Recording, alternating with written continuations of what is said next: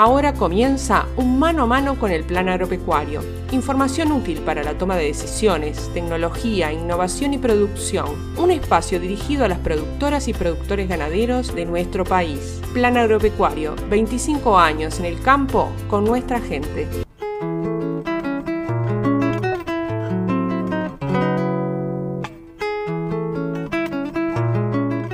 Bienvenidas y bienvenidos a una nueva misión de Mano a Mano con el Plan Agropecuario. Es un gustazo reencontrarnos por aquí, por Radio Carve, por Radio del Oeste, Radio Tabaré y La Hora del Campo, llegando a lo largo y ancho del país, al norte, al sur, en distintos horarios y también a través de, de Spotify, pudiendo ingresar y acceder a los programas del Plan Agropecuario cuando ustedes los deseen y también a través de la página web planagropecuario.org.uy. Les comentábamos que íbamos a tener un programa que corresponde con la situación actual, sequía, falta de agua, déficit hídrico, cuáles son las opciones que tienen los productores, cuál es la situación. Primero vamos a estar hablando con un técnico del plan agropecuario que se ubica en el departamento de Maldonado para conocer la situación de esa zona, de la zona este en particular, de ese departamento. Vamos a estar charlando con el ingeniero agrónomo Ricardo Barbat, quien nos va a estar contando cuál es el estado de las pasturas, del ganado, de las aguadas y cuáles son las opciones que hoy tienen los productores para mitigar el efecto de esta sequía, de esta seca y en particular algunas de las opciones tienen que ver con la suplementación y bueno, qué elementos hay que tener en cuenta cuando se suplementa, cuando eh, se ofrece, se suministra fibra, cuando se ofrece o suministra raciones. Más tarde vamos a tener la palabra del ingeniero agrónomo Enrique Arrillaga, técnico del Instituto Nacional de Colonización, quien se va a estar refiriendo a algunos beneficios que pone a disposición el instituto, eh, a disposición de los colonos, justamente para enfrentar, para disminuir estos efectos negativos de la sequía. Abrió una línea de crédito para mm, disponer de suplementos para la ganadería lechera, para la ganadería de carne. 5.000 colonos se pueden beneficiar de, de estas acciones que pone a disposición el Instituto Nacional de Colonización. Pero sin más que agregar, vamos directamente a la palabra de los protagonistas. Me cuesta todo. Anduvimos por el departamento de Maldonado, más precisamente en San Carlos. Allí nos encontramos con el ingeniero agrónomo Ricardo Barbat, técnico del plan agropecuario en esa zona, para conversar sobre la situación actual, el estado de los ganados, el estado de las pasturas, y a eso se refiere Barbat. Buen día, Ricardo, es un gusto estar contigo. La situación es compleja en todo el país, claro está, y los problemas acuciantes tienen que ver con la disponibilidad incluso de agua para bebidas, ya ni siquiera pensando en las pasturas. Pero eh, son diferentes las situaciones en todo el país. En el departamento de Maldonado, más precisamente, ¿cuál es el estado de las pasturas? ¿Cuál es el estado de las aguadas, de los ganados? ¿Cuál es la situación actual? Bueno, a nivel de, de la regional este, en específico Maldonado, es un poco la que se viene viviendo a nivel país. Todo lo que son eh, aguadas, eh, las aguadas más chicas, esas son las primeras que se secan. Después tenemos bueno, situaciones donde, donde está desfasado lo que es disponibilidad de agua, aquellos potreros que tienen agua por lo general no tienen pasto, o tenemos situaciones donde hay potreros que tienen pasto pero no tienen agua. Ahí también tenemos una, diversidad de, de manejo que se están haciendo. Hoy por hoy tenemos gente que ya hace mucho tiempo que está tratando de, concentrar los ventores, de acortar los ventores, eh, donde ya tiene bastante avanzado lo que es, lo que es la preñez y ya está pensando, este, según su fecha calendario, de, terminar los ventores.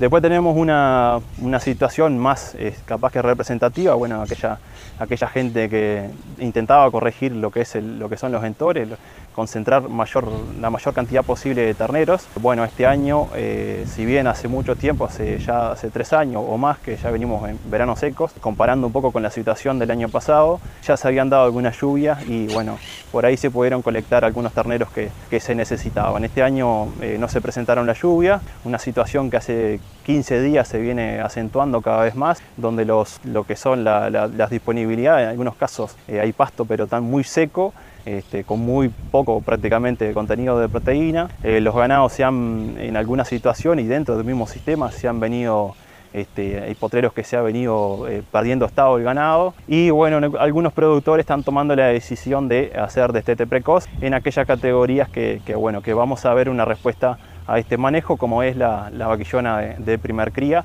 en una buena condición corporal, relativamente buena, mayor de 3,5 de condición corporal. ¿Y qué están haciendo los productores? ¿Qué se les puede recomendar? lo que es, si tenemos experiencia con, esto, con, esta, con estas situaciones, lo que son destete precoces, tener en cuenta, bueno, eh, tener agua disponible siempre, agua fresca para los terneros, asegurarse que todos los terneros estén comiendo, desde el primer día ya estar atento a que, a que los terneros, bueno, que todos accedan al comedero y puedan, puedan, este, puedan comer. Este, cuando se empieza realmente a hacer la suplementación eh, y bueno, ir cerciorándose todos los días de que, de, que, bueno, de que coman y en caso de que aquellos terneros que no coman, eh, bueno, separarlos y, tal vez integrarlo nuevamente al lote con, con, su madre. Por ahí, bueno, también pensar y con tiempo lo que son este, eh, ya hablando, pero siempre, siempre consulten a su veterinario de confianza y a su técnico, tener en cuenta bueno, lo que son este, el, tema de conjuntivite que suele, que suele eh, empeorar en estas situaciones donde se le administra este, ración a los terneros y se, empiezan a embromar de los ojos. Y bueno, todo tal, bueno, tener siempre en cuenta la parte sanitaria, tener sombra, que es fundamental, la sombra disponible, que bueno, que no se queden sin sombra los terneros, sobre todo eh, en, estas, en esta altura del año, en donde lo que son las temperaturas y la, y la radiación incide de manera significativa. Por ahí algunos productores están optando también por, por la utilización de fardo, por ahí, bueno, resaltar lo que es el aprovechamiento de los fardos, estamos hablando de que que se, puede desperdiciar entre un 15 y un 20% de un fardo. Bueno, también ahí tenemos algunas cuestiones que podemos llegar a, mejorar este aprovechamiento con algunas estructuras que, nos permitan que el animal no rompa el fardo cuando, cuando que, no lo, que no lo pisotee, que no lo mee y bueno, que, no se, que no se desperdicie de manera tan abrupta. Eh, bueno, por ahí también eh, hay que ver la disponibilidad y qué tipo de fardo es, bueno, ver si, si es de praderas, ver de, qué, de cuál es el origen y cómo fue enfardado eso es, eh, eso es de gran importancia porque también va a depender después el, resultado cuando se le dé a los animales. Por ahí también eh, algunos suplementos que se, están, se comercializan en la zona son las raciones balanceadas, siempre, siempre teniendo en cuenta bueno, que estos, ya, eh, estos suplementos tienen otro costo y por ahí bueno, hoy este, depende mucho de la disponibilidad de, caja que tenga el productor, pero también hoy tenemos alguna alternativa de préstamo que, que se han mencionado a nivel de, del Ministerio de, Ganadería. Te referías al caso de los fardos, ¿no? De el suplemento con fardos muchas veces, mucha fibra, pasto seco, paja, etcétera, cuando no se consigue de buena calidad. En esos casos en especial, ¿qué puede estar haciendo el productor para complementar la dieta de esos fardos? Eh, cuando hablamos de, este, los fardos, porque hoy, hoy por hoy eh, tenemos que además, si, si no tenemos fibra, tenemos que suministrar la fibra y esto es este, suministrado a través del fardo, eh, tenemos que eh, proveerle al animal para que lo digiera proteína. Por ahí hay productores que utilizan, eh, utilizan bloques proteicos, que bueno, el animal ahí no estaría consumiendo la necesidad de que tiene de proteína, pero no es una solución del todo mala. Y después, bueno, lo indicado para, solucionar esto del, tema de la proteína este, son las sales proteinadas este, en polvo, eh, que también son un costo eh, y que se le añade a lo que, eh, a lo que son los fardos. Después, bueno, todo lo que es desde el punto de vista de los, suplementos, también tener en cuenta si, si, conseguimos ver la disponibilidad, como mencioné anteriormente, la disponibilidad del suplemento y la disponibilidad de caja o la solvencia que tenga cada, este, cada empresa. Bueno, ahí tener en cuenta que la, que la, que la dieta se le va a empezar a dar un, suplemento y el rumen se va a tener que eh, empezar a, acostumbrar a esa nueva dieta. se va a tener que ir haciendo este, eh, aumentos graduales, eh, comenzando con muy poco suplemento suministrado diariamente, hasta llegar a las dos semanas este, y hasta llegar al, suplemento deseado, que por lo general anda alrededor del 1% por día por animal. Estos aumentos graduales pueden ser, bueno, comenzando con desde 100 gramos por día y bueno, cada tres días ir aumentando 100 eh, gramos, 150 gramos, eh, hasta llegar a, la, a la cantidad necesaria que se le va a dar al animal. ¿Hay algunos elementos a tener en cuenta cuando el suministro de suplementos es con ración? Bueno, hay que tener en cuenta que, el animal, bueno, no se le interrumpa tampoco lo que es eh, la rutina de pastoreo, eh, teniendo en cuenta que el, animal pastorea, sobre todo en estas condiciones de, alta radiación, pastorea en los extremos del día, muy temprano o en la tardecita, y tal vez, bueno, si tenemos algún corral donde, donde ellos puedan estar, eh, los animales puedan estar cómodos, durante tal vez en las horas del mediodía, donde, donde el ganado suele resguardarse abajo de la sombra, tener algún corral donde tenga agua, mucha agua disponible y fresca, este, con bastante sombra y tal vez en ese, en ese momento suministrarle el suplemento. Bueno, ahí también tener en cuenta la, disponibilidad que tengamos de, los comederos, ahí hay una, gran variabilidad.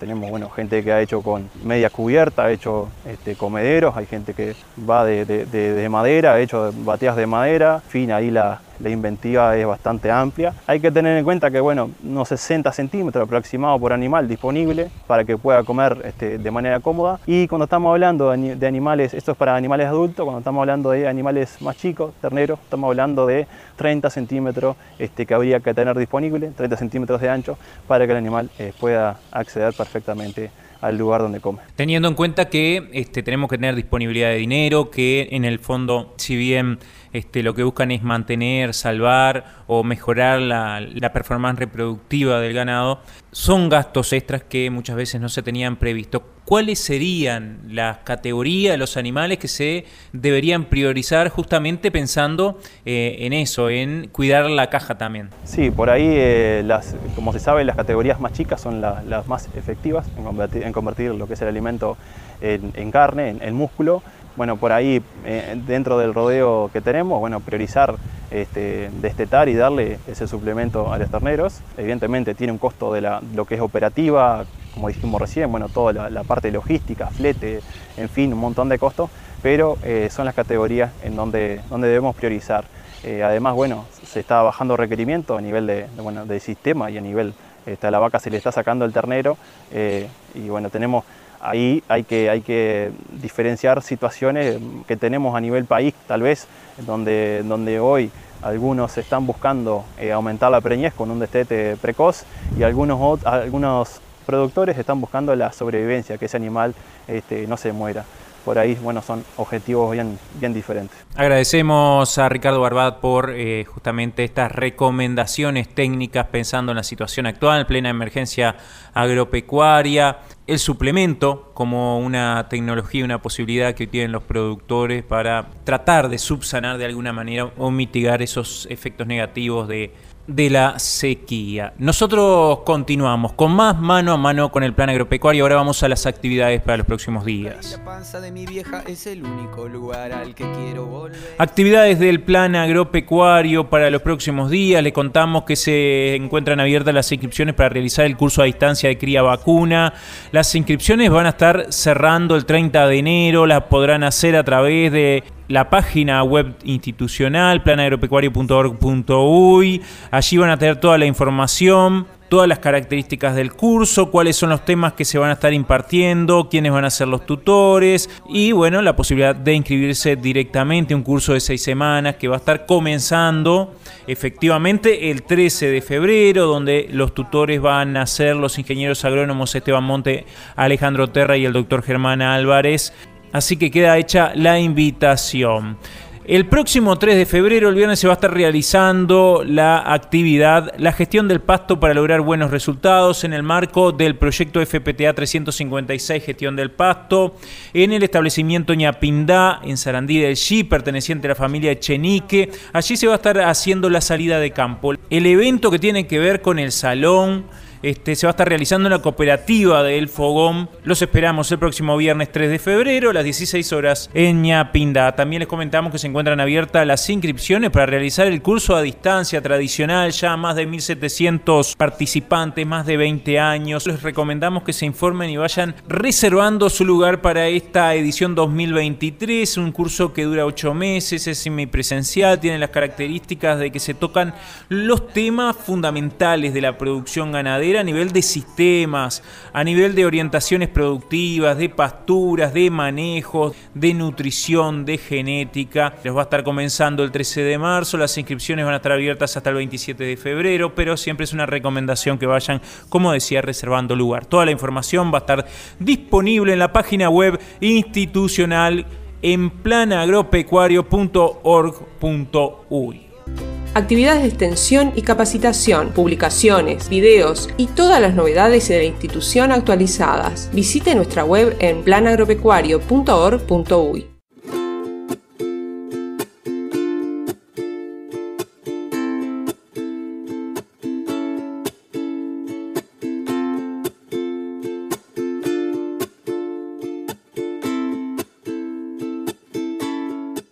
Vamos a estar charlando con el ingeniero agrónomo Enrique Arrillaga, gerente del área de desarrollo de colonias del Instituto Nacional de Colonización, sobre algunas medidas que el instituto está llevando a cabo frente a la emergencia agropecuaria relacionada con una línea de crédito para la suplementación de ganado lechero y de carne, también conociendo otras líneas de crédito que ya son tradicionales, estructurales. Lo nuevo sería este beneficio para los colonos frente a esta situación de sequía que estamos viviendo. Así que vamos a la charla con el ingeniero Arrillaga.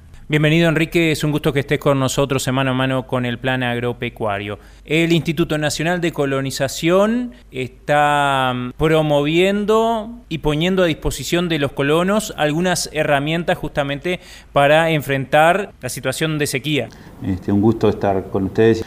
La idea era contar un poco algunas de las herramientas que está poniendo el instituto para sus colonos, sus beneficiarios de, la política de tierras del, Instituto Nacional de Colonización.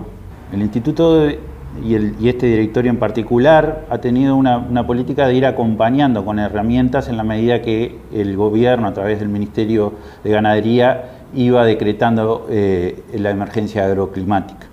En este sentido, hay una política de este, permitir que los colonos puedan pagar en cuotas los vencimientos de los arrendamientos, tanto semestrales como anuales, para que no les, no les, no les caiga el arrendamiento y puedan disponer de, esas, este, de esos dineros para afrontar algunos gastos que ocasiona este, esta situación climática. Pero el directorio a partir de, de noviembre, viendo un poco la situación y demanda de algunos colonos, eh, le solicitó a los servicios técnicos que, crearan una nueva línea, además de las existentes, que después podemos contar las existentes, las líneas de crédito que tiene el instituto para sus colonos, este, que fuera a atender una herramienta rápida para atender algunas dificultades que ya se veían de noviembre este, para este, el alimento de animal. Estamos hablando de una línea de créditos para suplementación de ganado, tanto lechero como ganadero.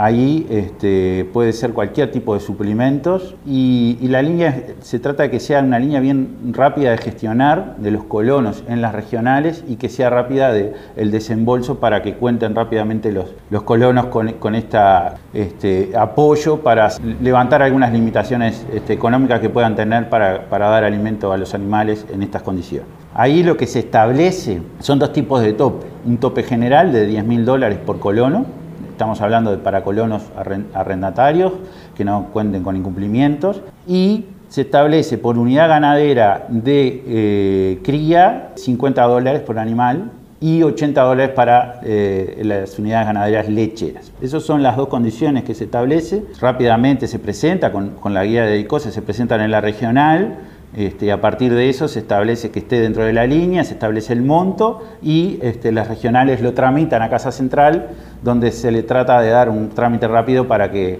este, luego, con las condiciones que, establecemos los créditos, esto es un crédito que se establece a dos o tres años, con eh, pagos semestrales, este, con un interés bajo de 5%. Y bueno, es una línea que empezó en, diciembre, algunos colonos ya están siendo atendidos con ella y creemos que en este tiempo ya hay algunas demandas nuevas que van a surgir. Este, porque bueno, este, esperemos que las lluvias vengan, pero si, si vienen, el pasto va a demorar en, estar, entonces esta línea creo que, que va este, a los colonos que nosotros tenemos, estamos hablando que con colonización estamos abarcando unas 550.000 hectáreas, tanto en propiedad como afectadas a la ley, en propiedad de los colonos, como propiedad del instituto, que son cedidas al arrendamiento. En esas 550.000, el 46% son ganaderos ganaderos de cría básicamente, y hay un 25% que es agrícola ganadero, definido por, como, en grandes términos como agrícola ganadero. estamos hablando de que el, 75% de los colonos son, están vinculados a la ganadería,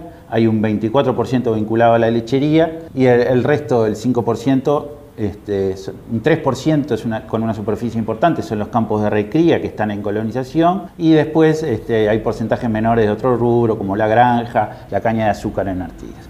O sea que la gran cantidad de productores, este, ganaderos y lecheros, con esta línea va, a tener este, ahí una herramienta rápida para poder atravesar un poquito mejor esta situación que, nos atraviesa. Enrique, entonces, ¿cuál sería el universo de productores que estarían en condiciones de acceder a este crédito?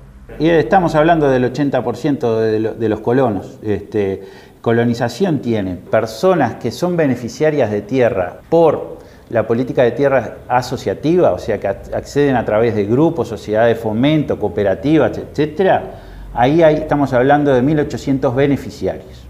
Individuales, 1.800 beneficiarios.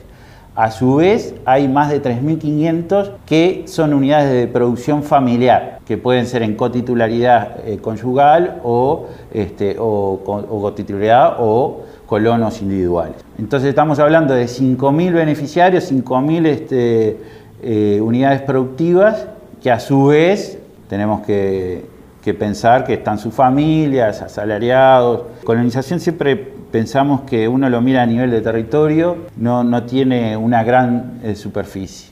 Pero si focalizamos, hacemos eje en la producción familiar y en la ganadería y en la lechería, estamos pensando que siempre la colonización está entre el 25 y el 30% de los productores familiares. Ah, o sea que ahí torna, se torna relevante la política colonizadora.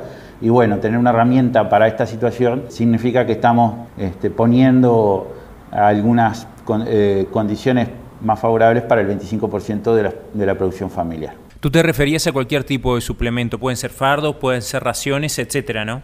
No, lo define el productor en cuanto a sus necesidades, la idea que, que lo consiga en su zona, que la, que, la operativa de, con, sus, con las organizaciones de base que, tengan, que sea el, colono que defina esa operativa, lo que le quede más accesible, más rápido, acorde a sus necesidades. Eso es la idea, que, no, no, poner limitaciones en cuanto a eso, porque bueno, estamos hablando en todo el territorio, es una, es, este, las situaciones son diferentes y bueno, eh, que la realidad de cada zona en cuanto a accesibilidad puede ser distinta, entonces no, no el directorio no, no quiso poner condiciones con respecto a eso como siempre hay una verificación ¿no? de, que, de que esto ocurra así. Se supone que un préstamo tiene un destino definido y se tiene que, poder cumplir. Exactamente. Nosotros hay una primera este, opinión por parte de los técnicos que están a nivel del territorio. Nosotros son nuestros regionales y los técnicos que están en las regionales. Este, eso se evalúa en Casa Central y después, este, además de, verificar el pago y la devolución, este, hay un informe de cumplimiento por parte de los técnicos de colonización, básicamente que se compró y, se utilizó lo, que era el objetivo del crédito. Este beneficio es eventual para esta situación, emergencia agropecuaria, pero el instituto tiene otras herramientas, tiene otras líneas de crédito justamente para que los colonos puedan acceder a tecnologías, infraestructura, etcétera, que en este caso y en esta situación que estamos viviendo también puede ser una opción. Sí, básicamente nosotros podemos dividir las líneas de apoyo a los, colonos principalmente en las líneas de crédito. Hay este, créditos que nosotros llamamos de infraestructura, este, pensando en aquel colono que se instala, o ya sea porque accede a la tierra por primera vez o, por, accede por transferencia de, un familiar directo. Entonces ahí, en cualquier tipo de, desde una vivienda, este, una mejora, un galpón, hasta una sala de ordeña, hay distintas líneas que atienden esas necesidades. Los pozos semisurgentes es algo que, también estamos atendiendo y en esta situación cabe mencionar particularmente. Ahí hay, como, hay varias herramientas que el instituto tiene para, para poder que el colono llegue al suministro de agua de acuerdo a cómo sea la situación. Ahí está la herramienta del crédito, un crédito a cinco años, este, con, los mismos intereses, intereses bajos o en UI. Lo puede hacer directamente el colono si en la fracción no tiene colonización y, queda una mejora del instituto. O se puede hacer a, través de un mecanismo, que esto es específico para los colonos nuevos, que es a través de la acreditación en la, cuenta. O sea, en vez del colono abonar la renta, eh, se le descuenta esa, esa, inversión que hizo el colono y la mejora queda como parte de, de la institución porque se entiende que para, el agua es vital para, no solo para la producción, sino para el consumo humano. Entonces, hay distintas herramientas que cuenta el instituto, muchos colonos las saben, si no es bueno que se arrimen a, las, regionales para, ver por cuál de estas este, puede ser la mejor herramienta para acceder a un suministro de agua como lo puede ser un pozo semisurgente. Ahí sí, el eh, colonización exige eh, que, esté, que sea registrado el pozo, con, este, que haya un estudio geológico, de manera de garantizar que esa, que esa inversión no solo sirva para este momento, sino que trascienda el, sistema productivo y tenga una, vida útil acorde a lo, que es la mejora. Tú te referías a los pozos semisurgentes, pero pensando más que nada en el futuro, habiendo aprendido de todas estas situaciones que hemos vivido, estas sequías, también los colonos tienen facilidades para invertir en infraestructura relacionada con, con la distribución de agua, tener depósitos de agua, estoy pensando en un tanque australiano, incluso un un tajamar, bebederos, cañería, etcétera. También eh, estos créditos están disponibles más que nada eh, pensando en el futuro, ¿no? Hoy ya no vamos a hacer nada con esto. Sí, exactamente. Distribución de agua, este, suministro y distribución, agua de calidad en los sistemas productivos son herramientas que nosotros apoyamos bajo la, básicamente el crédito hay una larga tradición en el instituto de, riego con experiencias buenas y otras este, no tan buenas, pero existe la experiencia de riego colectivo también en el instituto. Hay algunas experiencias que, están siendo exitosas, particularmente en, los campos de recría, que hoy están regando con, represas y riego con pivot, que creemos que bueno, este, es lo que hay que pensar a largo plazo para, para estar prevenidos frente a estas situaciones. Hoy el instituto cuenta con una página web muy completa respecto a lo que es la información sobre todo lo que concierne al instituto, a las colonias, a las postulaciones, a los llamados, a los préstamos, etcétera, ¿no? Pero también están los técnicos territoriales que tienen una cercanía eh, muy especial con los propios colonos, ¿no? Pensando en, obtener información y la posibilidad de acceder a estos créditos. Eh, exactamente, hay una comunicación directa con, la regional. Hoy este, creo que todas las regionales utilizan el mecanismo de WhatsApp para, con sus colonos como para tener una vía rápida, pero las regionales están abiertas al, público y la página web es, la página es una herramienta donde se difunden todos estos instrumentos y a su vez, este, por ejemplo, esta, herramienta de suministro, se, nosotros contamos con SMS para todos los colonos que, cada tanto estamos mandándole para que estén al tanto de estas herramientas, pero bueno, eh, agradecemos el mecanismo como esto, también sabemos que tiene mucha llegada a los colonos, por lo tanto este, esperemos que reforzar la comunicación mediante esta vía. Muchas gracias, ingeniero Arrillaga. No, a ti, por favor. Dame de tu vida y de tu tiempo. Oh, que te quiero conocer. Déjame sentir el movimiento.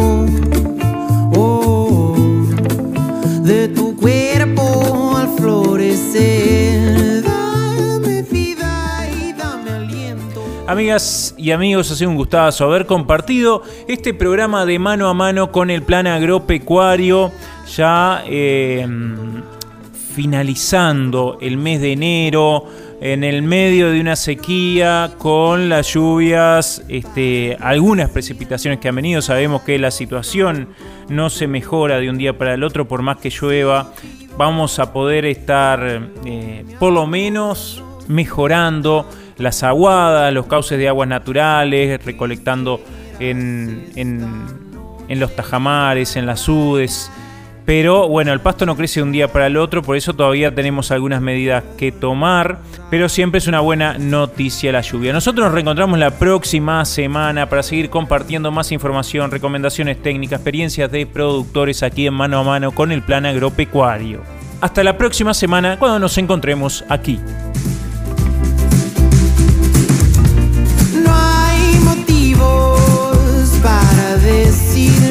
Adiós tan pronto. Sigo vivo, créemelo, mi amor, no soy tan tonto. Si tú quisieras esta noche ir a bailar un cha cha cha, yo te puedo enamorar. Para continuar compartiendo información y poniendo a su disposición herramientas para la producción ganadera de nuestro país. Plan Agropecuario, 25 años en el campo con nuestra gente.